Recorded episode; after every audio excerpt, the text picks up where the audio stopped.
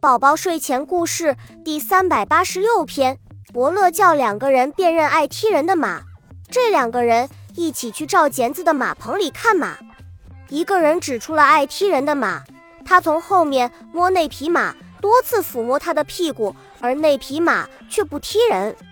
那个人认为自己认错了。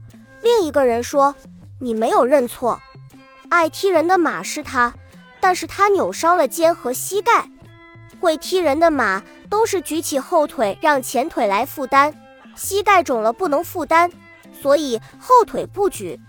你善于认会踢人的马，却不善于认肿的膝盖。